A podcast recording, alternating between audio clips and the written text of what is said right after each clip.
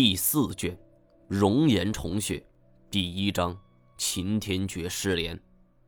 一听我问这话，金锁紧张兮兮的，就将我给拉到一边，压低了声音说：“秦天绝来了。”我怔了一下，原本以为福建一行后我俩再无瓜葛，而没想到他也来了内蒙。不过又一想，秦天绝是家大业大。生意远及内蒙，也在情理之中。我说道：“还记得咱们养伤的时候，他来探视吗？他要的东西，我们已经给他们了，应该不是冲咱们来的。别紧张。”金锁忧心忡忡地说：“哎，毛爷，我这次收到消息，秦天爵虽然不是冲我们来的，但是他的目的是巨石阵。哎，我心说，你小子地盘远在云南，什么时候内蒙也有你的眼线了？”看我一脸不解的神情，金锁耐着性子说：“哎，孙胖子，记得吗？是他告诉我的。又是孙胖子，我只觉得这个孙胖子是神龙见首不见尾。迄今为止，我听到这个名字已经不下几十次了，但是却从来没有见过他的庐山真面目。感觉这个孙胜石还要比古一指更为神秘的多呀。”金锁继续说：“嗨。”咱们要去，他们也要去。虽然说我们华刚哥为玉帛了，但是保不齐这小子会耍诈呀。秦天觉怎么发家的，我很清楚。表面上看起来干净，但实际上能跟我们这行有牵连的，都有见不得人的勾当。而这些人一旦为了利益，那是无所不用其极的。双方一旦产生冲突，结果往往是一方不死不休。金锁的话给了我不少提醒，我点头。嗯，我们都小心一点。我和太监平安归来，金锁也失去了俄酒店的机会。我顾不得换衣服，只是回房间就拿了装备，就招呼大家去往巨石阵。说是巨石阵吧，其实我们也不知道还该怎么称呼。它跟英国威尔特部索尔兹伯巨石阵比起来，肯定是小巫见大巫。不过能够在内蒙戈壁上突然发现这样一处别致的景观，也算是出人意料之外了。白夜开车，我们一路走小路。本来我们应该赶时间的，超在秦天阙前边，但是速度快的代价就是容易招来警察呀，得不偿失。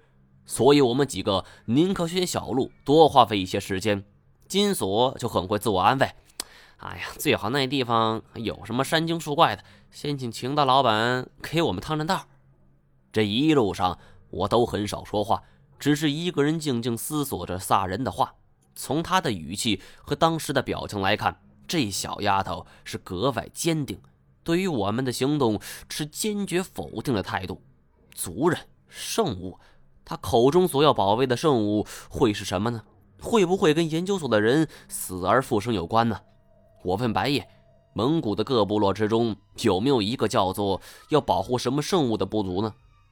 白夜是熟练的换挡，握着方向盘说。呃，有关这种说法，起源很早了，在古代就有，各部落都有自己的传说，还有信仰的神灵，每个部落都不同。你得问具体一点，呃，比如是什么圣物，这样我才好查嘛。我一听，顿时就像泄了气儿的皮球。要是我知道圣物是什么的话，我也没必要问他了。我想问问太前有没有什么线索。但是回头看看，这家伙坐在后座之上，是眯着眼睛，不知道是睡着了还是在闭目养神。昨天一晚上没睡，这时候困意来袭，我已将座椅调成了后仰状态，躺下来睡着了。而当再睁眼的时候，司机已经换成了金锁。这孩子是边打哈欠边开车，我揉揉眼睛，让他注意注意路况。他说没事，自己也是刚睡醒。再说这条路上连鬼影子那都见不着一个，更甭说车了。只要是掌好方向盘，别冲进戈壁就行了。啊，随他吧。我看看时间，下午七点多了，天还是亮着。我拿出水壶，正要喝水，而没想到金锁突然一个猛刹车，这一下我举着水壶就戳在驾驶台之上，嘴里也磕出了血，牙齿都给撞松了。我怒道：“你疯了？会不会开车？”金锁却指着前边。毛爷，咱们这是不是遇上麻烦了？我抬眼一看呢，只见前边路口上停着两辆车，首尾相交。将原本就狭窄的道路给塞的是满满当当的。七八个人站在路上抽着烟，见到我们的车，一个人走了过来。而一见这个人的长相，我吃了一惊：光头，头上纹着蝎子，这不是秦天觉的手下段和风吗？段和风是晃晃悠悠的走了过来。这一来，我们无论如何也躲不过去了。段和风敲了敲我们的玻璃，金锁打开后看到是我们，段和风愣了一下，立马就满脸堆笑：“哎呦，原来是张老板和李老板呐！幸会幸会啊！那太老板也在呀。”金锁刚才踩死刹车太过于突然，后座的太贤和白夜此时也醒了。金锁也老练的说：“哎呦，段老板。”人生何处不相逢啊！还真是幸会幸会。哎，这样，咱们改日再续啊。我们还有事儿呢。我心中一惊啊，金锁说的对呀，秦天觉果然在这儿。段和风笑眯眯地说：“哦，李老板，对不起了，兄弟们在前边有点工作要做，呃，您请回。”表面上客套，语气也十分恭敬，但是话里话外的意思就是不给你任何商量的余地呀。我才注意到这个段和风很不简单，但是还没等我说话，金锁冷笑道：“喂，老段，我们可是帮过你们秦老板大忙的，你就这么对待我们？嗨，李老板，你不要让我们为难嘛！啊，这也是秦老板吩咐的。眼前的这条路只是一条荒无人烟的小路，说是路吧，其实只是走多了压出来一道褶。”这里十年八年都不见得有人来一回，也难怪秦天觉是如此嚣张，还玩起了封路的把戏。眼下除了这条路之外，两边尽是戈壁沙漠，还真找不出另外一条路了。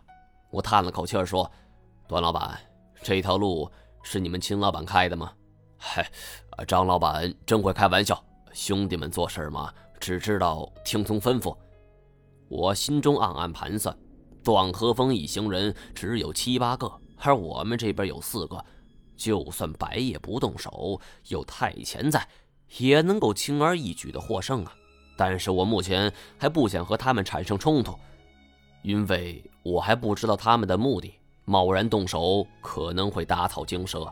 而另外，秦天觉一方也不知道我们的目的，动起手来也可能会暴露自己。哼，算了，给秦老板面子。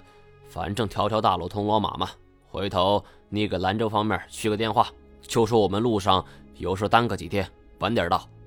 我当着段和风说出了这些话，自然是要麻痹对方。金锁说道：“哼，瞧见没？我们已经退了一步了。”而说完，他将档位就调到了倒档之上。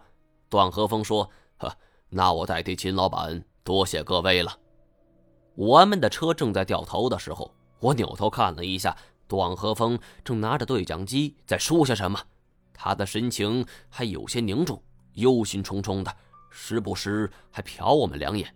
而我们刚将车头给调了过来，段和风突然追了上来：“哎，停车，快停车！”金锁一开始是没敢踩刹车呀，问我：“哎，毛爷，他是不是看出什么了？”我也在担心这一点呢。从刚才段和风的神情来看。他似乎是接到了秦天爵的命令，难道是来拦截我们的？不过有太前在，我也没什么过多忧虑。停车，看看这个光头玩什么把戏。金锁也是真听话呀，又是一个急刹车。还好这一次我们几个都有了心理准备。段和风追了上来，扒着车窗是气喘吁吁地说：“三位老板，江江江湖救急。”没头没脑的来了这么一句。我们几个人都不禁是愣了一下，让他慢慢说。段和风这才说道：“秦天觉失联了，一个大活人好端端的失联了。”我第一感觉是这里地处偏僻，通讯信号中断很正常。但是段和风却摇头否定，他说：“他们这的装备都是美国军方的，可以直接通过卫星疏导，就算是地下百米都能够联系。”而秦老板这次带了二十几个人，留下他负责外围联系。他没想到，刚刚过去三天就联系不上了。我也意识到了这件事的严重性，不由得佩服金锁说法了。要不是有秦天爵在前边帮我们趟趟道，现在失联的就是我们这几个人了。我们下了车，段和风拿出地图来，就放在发动机引擎盖上，将这一次行动的目的地就指给了我们看。而他手指的位置正是巨石阵。我心里大惊，脸上却装得十分平静，问：“你们秦老板这次的目的是什么？他去那里又要干什么？”而段和风却摇头说：“呃，不知道。”金锁看不下去了：“嗨，老段呐，这事儿你得实话实说呀！你不说，我们也没办法帮你呀。”而段和风则是已经急得头顶冒汗：“二位，我真的不知道。以前老板是什么事儿都跟我说的，但是这一次他啥也没说，只是吩咐我带人务必要堵住这条必经之路。跟你们老板一起走的还有谁？”呃，有几个当地的蒙古人，呃啊，对，还有一个是跟老板以前有过来往的老头我听老板叫他孙胖子。孙胖子，我和金锁互相看了一眼，难怪孙胖子对秦天觉的行踪是了如指掌啊！原来他自己就潜伏在秦天觉的身边。孙胖子是倒斗行家，北看孙胜石，南看古一指。除了倒斗买卖，孙胖子还有何本事呢？秦天觉既然带上了他，就说明巨石阵很可能是一处古墓，而且里面有一个巨大的秘密，大到秦天爵必须对自己的亲信保密。我不由得想起了老财对我说过的，他摸到了龙啊！难道说秦天爵的目的是这条龙吗？孙胖子在内蒙一处古墓中中了机关。嗓子已经被毒哑了，还毁了容，而老财当初也中了箭，一行人是死伤殆尽。